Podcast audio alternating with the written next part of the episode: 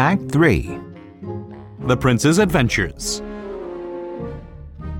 Edward sees a little hut. An old hermit is inside. I am the king. Oh, welcome. Please sit down and have some food. Uh, his father Henry was a bad king. I will kill this boy.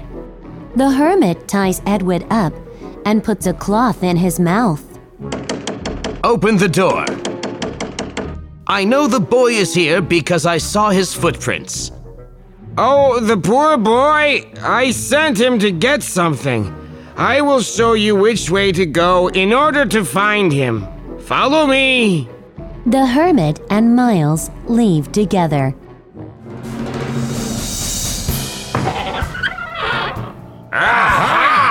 We found you! John Canty and Hugo take Edward to the city. Hugo steals a pig and puts it in Edward's hands.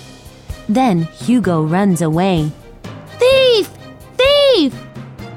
In the police station, Miles is close by to help Edward.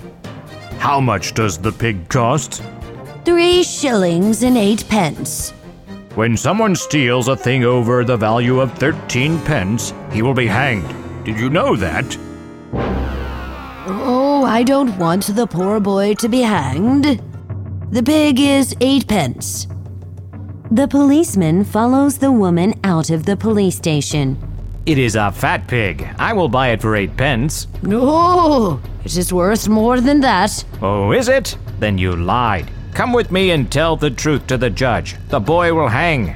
Okay, give me eight pence. I saw how you cheated that woman for her pig. Let us go, or I'll go to the judge and tell everything. The policeman looks the other way as they run away.